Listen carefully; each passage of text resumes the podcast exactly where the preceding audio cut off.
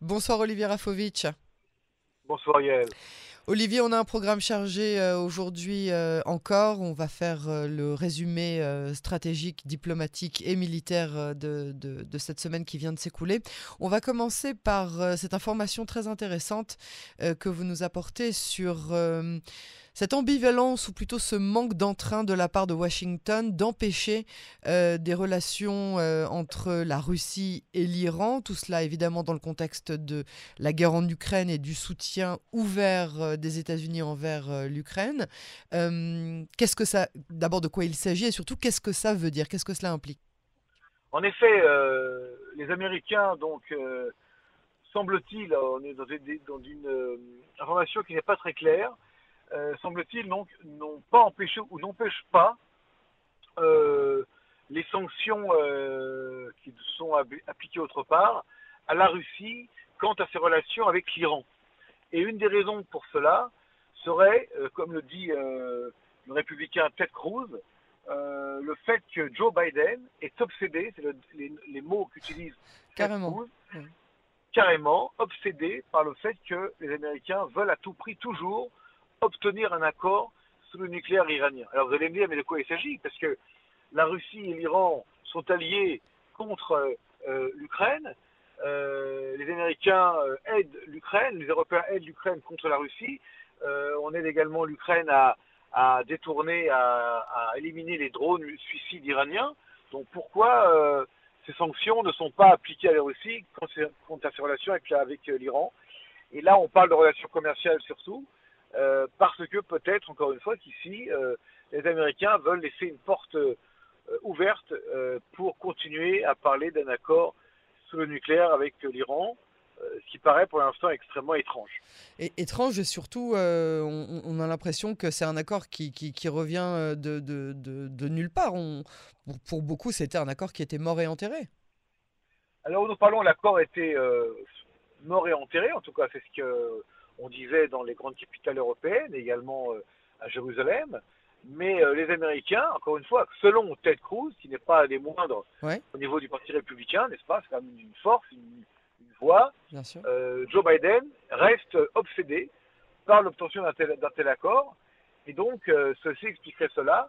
En tout cas, ceci irait à l'encontre de la politique israélienne et des, je dirais, des approches israéliennes en Europe et dans le monde par rapport au dossier nucléaire iranien.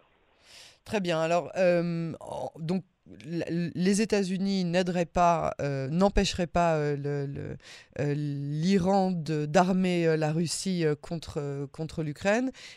Parallèlement à cela, on entend cette semaine, et c'est une information qu'on a rapportée, l'Iran annonce euh, une, base aérienne souterraine, euh, clamant d'ailleurs que ce n'était pas euh, la seule et unique du pays, qui pourrait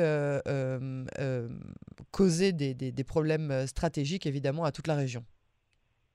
En fait, l'Iran a fait une révélation, on va dire, surtout de, un, grand coup de com', hein, c'est un peu ce qu'on peut appeler, quand on voit euh, cette vidéo où euh, on voit des hangars gigantesques, des bases souterraines euh, gigantesques avec des, officiers supérieurs de l'armée iranienne, de l'armée de l'air iranienne, assez âgés d'ailleurs. On ne voit pas tellement de, jeunes, ni des jeunes pilotes, ni des jeunes officiers, mais des vieux. une vidéo où l'Iran nous montre derrière des portes d'acier qui s'ouvrent aux couleurs du drapeau iranien, des missiles, des bombes et des, des chasseurs bombardiers euh, iraniens en nous disant voilà, euh, c'est la force de l'armée de l'air iranienne. Alors l'Iran, quelque part ici, nous montre euh, un style de communication qui est très proche de ce que font les Nord-Coréens ou ce que faisait à l'époque l'URSS sous Staline ou sous Brezhnev. Hein, propagande. Propagande classique, on monte les armes, on monte les missiles. Plus ils sont gros, mieux c'est. Plus il y a d'avions cachés, mieux c'est. Et le fait de dire, voilà, euh, voilà ce que nous sommes, voilà notre force, elle est bien cachée. Mais euh, pour l'instant, les Iraniens ont quand même pris un grand coup dans la dans l'aile, comme on dit, sans faire de jeu de mots avec euh, l'armée de l'air, lorsque des centres de production d'armement ont été détruits par des attaques à Ispahan, puisque les fameuses attaques imputées à Israël. Voilà, cette base serait peut-être à, à Ispahan. Et donc l'Iran étant dans une campagne de, pub, une campagne de communication, pour redorer son blason et pour quelque part montrer qu'elle est puissante et qu'elle a la force. Et ceci, évidemment, euh, c'est vers les Américains, vers les Israéliens que cette campagne euh, se perd.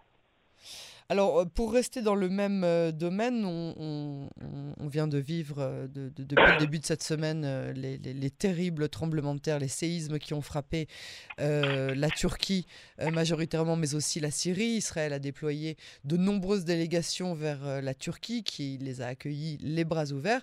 Mais le Premier ministre Netanyahou et le reste du gouvernement a annoncé qu'il y aurait aussi de l'aide vis-à-vis de la Syrie. La Syrie dit va des rétro Satanas, on veut pas de votre aide. Mais euh, en dessous du radar, non seulement la Syrie aurait demandé de l'aide via euh, la Russie, euh, mais en plus Israël serait sur le point de, ou l'aurait déjà donné cette aide. Alors d'abord, il faut savoir que durant la guerre civile qui a frappé la, Syrie, Israël avait déjà aidé les civils, des milliers de Syriens, voilà, avec les hôpitaux. Voilà. voilà. Donc, donc c'est pas nouveau qu'Israël opère au niveau humanitaire en Syrie, au proche de la Syrie, pour aider les Syriens dans, euh, dans, le, dans le, la détresse la plus totale. On l'avait au sud de la Syrie, maintenant on l'a au nord de la Syrie. En tout cas, c'est la zone qui a été euh, détruite, avec des milliers de morts et des milliers et des milliers de blessés. Une zone très compliquée d'accès, qui d'ailleurs est une zone qui est très peu contrôlée par le gouvernement de Damas. Vous savez, cette zone Yael, oui. elle est à la fois une zone kurde et également une zone où habitaient et vivaient euh, beaucoup de, familles de salafistes, les salafistes eux-mêmes. Des combats très violents ont eu là-bas. Et donc cette zone est une zone montagneuse, une zone très très pauvre, très compliquée d'accès, qui fait que il faut aider les milliers de, Syriens, les millions de, de gens là-bas dans la détresse. Et Israël, semble-t-il, via encore une fois la Russie, euh, aurait proposé donc une aide à une demande russe. Maintenant, même si le gouvernement syrien, comme on nous le dit, n'est pas d'accord avec cette, euh, avec cette aide, les populations en ont tellement besoin, et vu qu'il y a un gouvernement qui est totalement incapable d'aider ses propres citoyens, que toutes les aides vont être, les aides vont être euh, les, bienvenues et acceptées évidemment de manière la plus, la plus totale. Certains vont dire les mauvaises langues qu'Israël utilise ou va manipuler cette situation dramatique pour euh, faire avancer ses pions, ce qui n'est pas le cas du tout. Ici, il y a vraiment une. oui, oui, là, c'est vraiment euh, de l'aide euh, à l'état pur, oui, bien sûr. Là, on n'est plus du tout en train de parler. En plus, c'est pas stratégique. On parle de civils qui n'ont rien à voir, qui n'ont rien à voir avec ça. Tout à fait. Et donc, peut-être qu'Israël va aider au-delà de ce que nous sommes, ce que nous savons. En tout cas, peu de détails filtrent sur cette histoire. Ouais, il faut que ça reste en dehors du radar, sinon euh, il n'y en aura pas. Quoi. Ouais, c'est ça. Il faut que ça reste très discret et que les, les, les Syriens n'aient pas euh, à devoir, enfin le gouvernement syrien en tout cas n'ait pas à devoir nous remercier euh, un jour. Voilà. Ouais, c'est ça. Mais peut-être qu'en en fin de compte, quelqu'un remerciera Israël, on ne sait pas. Euh, les Syriens eux-mêmes ont remercié Israël à plusieurs reprises, hein, que ce soit euh, dans, dans, dans l'opération euh, Bon Voisinage dont vous parliez avec ces années entières d'hôpitaux de, à la frontière avec la Syrie, et aussi, rappelons-le, avec tous les Syriens qui, qui, sont réfugiés et qui arrivent sur les, les, îles grecques, hein, rappelez-vous Olivier, avec beaucoup de délégations civiles israéliennes qui sont là pour les accueillir, pour les, pour les réchauffer, pour leur donner les premières vivres pendant les premiers jours de leur, euh, de, de, leur arrivée. Euh, donc euh, les Syriens en eux-mêmes, le peuple lui-même, sait reconnaître la, la, bonté du peuple israélien quand, quand celui-ci s'y met. espérons oui, qu'Israël pourra donner un petit peu et de son savoir-faire et surtout de, de, ses bonnes actions dans ce genre de, de catastrophes naturelles auxquelles on est malheureusement habitué d'aider systématiquement de nombreux pays. On a fait le tour sur ces sujets-là, Olivier? Écoutez, à l'heure où nous parlons, oui, mais il est clair que le, le, tremblement de terre terrifiant qui approche les 20 000 morts, on parlerait peut-être de 30 ou 40 000 morts en fin de, en fin de compte, restera quelque part un élément dramatique dans la région qui prouve que la proximité géographique peut également faire bouger les, les lignes. Et peut-être encore une fois, sans le vouloir, que le fait qu'Israël soit la pointe au niveau médical et de, des, forces de secours euh, soit vu en, et enfin perçu par les voisins d'Israël comme un atout et peut-être Eh oui. comme un élément qui peut peut-être, je dis beaucoup de peut-être et beaucoup de guillemets, mais qui peut peut-être accélérer ou renforcer un rapprochement, qui peut commencer malheureusement par l'aide humanitaire à cause d'un terrible euh, événement euh, naturel, une crise, euh, une- catastrophe naturelle, mais qui peut peut-être se transformer en autre chose.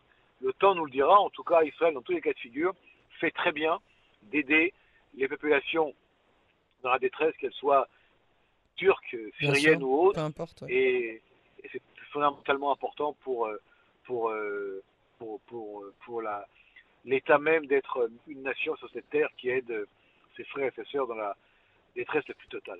Absolument, et j'aime beaucoup votre optimisme. Si, si le- le- les, accords diplomatiques pouvaient être basés sur, euh, sur ce genre de, de, de base, ce serait vraiment euh, bien s'il n'y avait pas d'autres intérêts derrière. Vous savez, Yael, Ouais, avant les signatures, les accords avec le Soudan, ouais, Israël avait aidé ouais, bien sûr, vrai. euh, médicalement certaines personnalités du Soudan euh, qui devaient être traitées médicalement et ceci a ouvert peut-être des portes et des fenêtres euh, vers d'autres euh, directions comme euh, entre autres arriver parfois même à la signature d'accords parce qu'ils ont bien vu qu'Israël pouvait aussi être un énorme avantage au niveau médical, high-tech et tout simplement sauver des vies. Espérons-le. Et espérons-le, voilà, espérons-le. Alors de retour dans notre région euh, plus, euh, dans notre rayon, on va dire euh, plus proche, où en est le, le terrorisme, la lutte antiterroriste dans notre région et, et dans la région de la Judée-Samarie? Là, malheureusement, beaucoup moins optimiste. Nous sommes dans une spirale de la violence actuellement. Ouais. J'utilise le mot spirale parce que c'est action-réaction. Mhm. Et les groupes terroristes pullulent. Il y a également de plus en plus de, très jeunes qui sont totalement euh, euh, contaminés par les réseaux sociaux, entre autres TikTok, et l'influence du Hamas et d'autres groupes salafistes qui euh, veulent venger telle ou telle personne, qui veulent tuer, qui veulent se battre. Et il y a une perte de contrôle des cellules familiales patriarcales. Les parents disent qu'ils sont eux-mêmes, comment dire, désabusés quant à la possibilité de contrôler leur- leur- leurs enfants. Et les enfants, aujourd'hui, on a vu que l'attentat de hier David, la cité de David, le lendemain de l'attentat de Neve Yaakov, un jeune de 13 ans qui prend le revolver de, de, de ses parents, ou je ne sais pas de qui d'ailleurs, Ouais. et qui va tuer, vouloir tuer des Israéliens, Ouais. il va être applaudi euh, et, et vu comme un héros par euh, Ouais, c'est copains, toujours le euh, même problème. du Ouais, quartier de. Silouane, mais là on est dans une spirale de violence extrêmement dramatique. Donc le terrorisme continue, ça le- a des succès très importants au niveau sécuritaire, mais chaque jour qui passe, c'est euh, une nouvelle série euh, de tentatives d'attentats, d'élimination et de neutralisation de terroristes grâce à des forces de salle, mais rien, absolument rien ne change dans cette spirale, au contraire, elle augmente dans sa, dans sa force, et euh, il faut s'attendre malheureusement à ce qu'elle continue en espérant qu'il n'y aura pas d'autres attentats. Mais là, nous sommes extrêmement prudents dans notre analyse. Absolument. Merci beaucoup, euh, Olivier Rafovitch. On vous retrouve euh, la semaine prochaine pour votre euh, prochaine revue sécuritaire. Merci beaucoup, Yael. À très bientôt et Shabbat Shalom.